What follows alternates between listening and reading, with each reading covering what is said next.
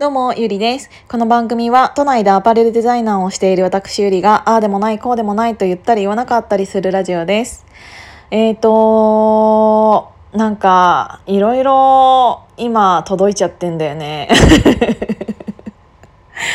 あのね、今日届いてたのはね、何これ？国民健康保険料納付の通知書在中。国民健康保険料だって。もう本当にこんなんばっかり届く時期だからマジで嫌だな。もう払いたくねえなマジで。本当になんかさこんなこと言ってもあれなんだけどさなんか年金まあ保険料は別としてもなんか年金とかさなんかバカらしいよね。なんかもうせっかくだったらもうスウェーデンとかみたいな感じでちゃんと4なんか自分の給料の4割ぐらい持ってってくれちゃっていいからこそちゃんとなんか守ってほしいなって思うけどまあちょっと今そんなことを言っててもあれだからなんかもうあれなんだけどさ。いやこんなに参ってるのはさなんか1個前のさうんなんか自分の力不足で今の自分の立ち位置になってるっていうのがもうすっごい悔しいなっていう話をさせていただいたんだけどでも今回は褒めてほしいと思ってラジオ撮ってんの。いやなんかなんでかって言ったらなんかもう結局さそれさアドラー心理学の話でしょっていうことになるんだけどでもなんかとりあえず聞いてほしいんです。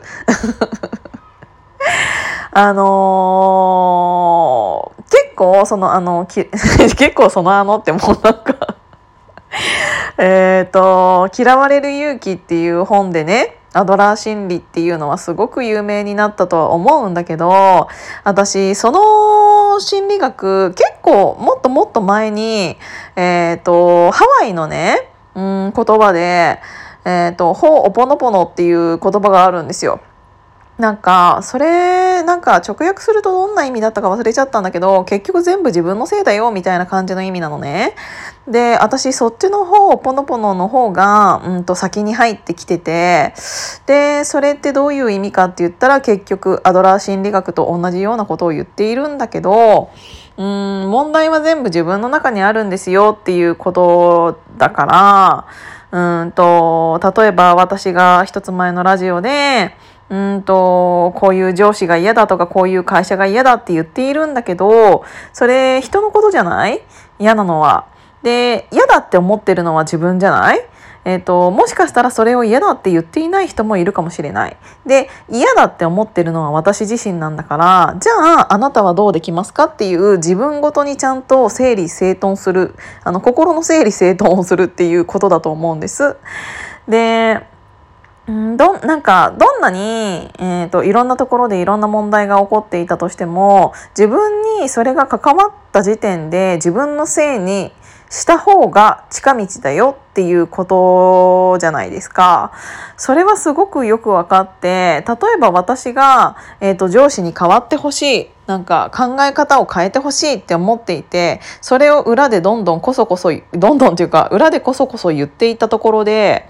うん正直何も変わらないんですよね実際は。なんだけどもし、えっと、上司が変わってくれることなんて普通に考えたらなくってだって変わってほしいって思っているのは私。だからうんとじゃあ相手を変えるためにはどうしたらいいかって言ったら自分が変わるしかないんですよね。言い方を変えるのか考え方を変えるのかまあいろんな変え方をあがあると思うんだけど今の自分が今こうだっていうことに対して相手がうーんこういうことを言ってきた。じゃあ私はどうしたらいいかっていう結局全部自分で考えて、えー、と自分でちゃんと処理しないと相手をいきなり変えることっていうのはできなくて相手を変えるのは自分であるっていうことだから今の自分の環境があるっていうことは今までの自分の積み重ねなわけだし自分が、えーと、上司を変えてこれなかったっていうところに責任があるから結局私が悪いんだけどねっていうことでさっきはなんかこんな自分であることが悔しいっていう言い方をしたんだけどそれを、うん、ラジオで喋った私は偉いなって思ったの。なんか結構さみんなさ人のせいにする人って多いじゃないですか。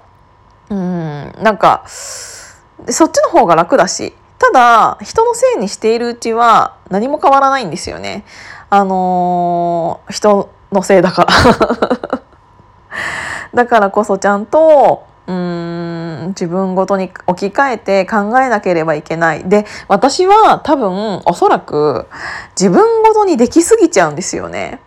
だからこそ余計に感情的になってしまうというかで悔しいっていう思いがすごく強いからなんか私はどうしたらいいんだろうってすごく自問自答するし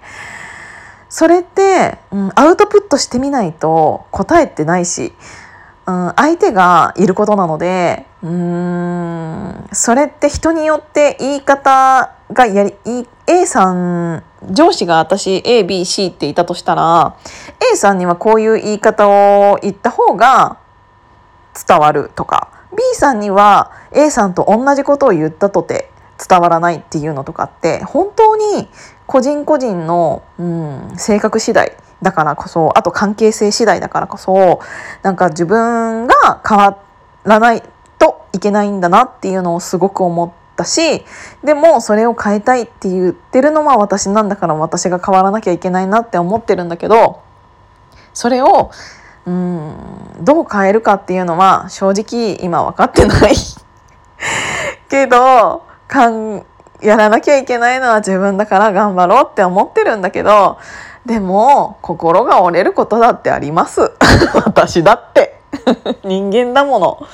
やっぱり感情に突き動かされるしなんかイライラもするしこうやって悪口も言うし文句も言うしでもその文句をそのまま上の人に伝えたらあなた明日だから来なくていいよってなるに決まってるし。あだからこそなんかどうやったらうまいこと世の中を回せれるかなって思うんだよね。この間ね、えーと、いろんな話を、えーと、あるチームでしていた時に私はこの人が嫌いですっていうのを伝えたのね。で、えっ、ー、とそれに対してえでもそれってそれだともったいないから、えーと、こうにした方がいいよっていうのをいろいろアドバイスいただいたんですけど私それ、えーと仕事だったらできるんですよ。なんかどんなに相手が悪かろうがうんと仕事としてその人が、うん、必要であったのであれば、うん、自分の人生においてその人が、うん、必要であったのであれば自分の意見が合っているのにもかかわらず私が間違えてましたって言えるそれはもう仕事だからって、うん、割り切ってる。けど、うんと、そこまでしてでもその中を修復したいと思わないのであれば私はどんどん離れていくっていう話をしてでその時にアドバイスをくださった人は「うんと、あそれだったら意味わかるわ」って言ってたの。だから私は、うん、やり方とかすごく、うん、下手くそ？なんだろうけどどんどん敵を作ってしまうしどんどんこの人いらないって思ったら排除してしまうタイプだから。なんだけど、うんと、一つ自分の中で思ったのは、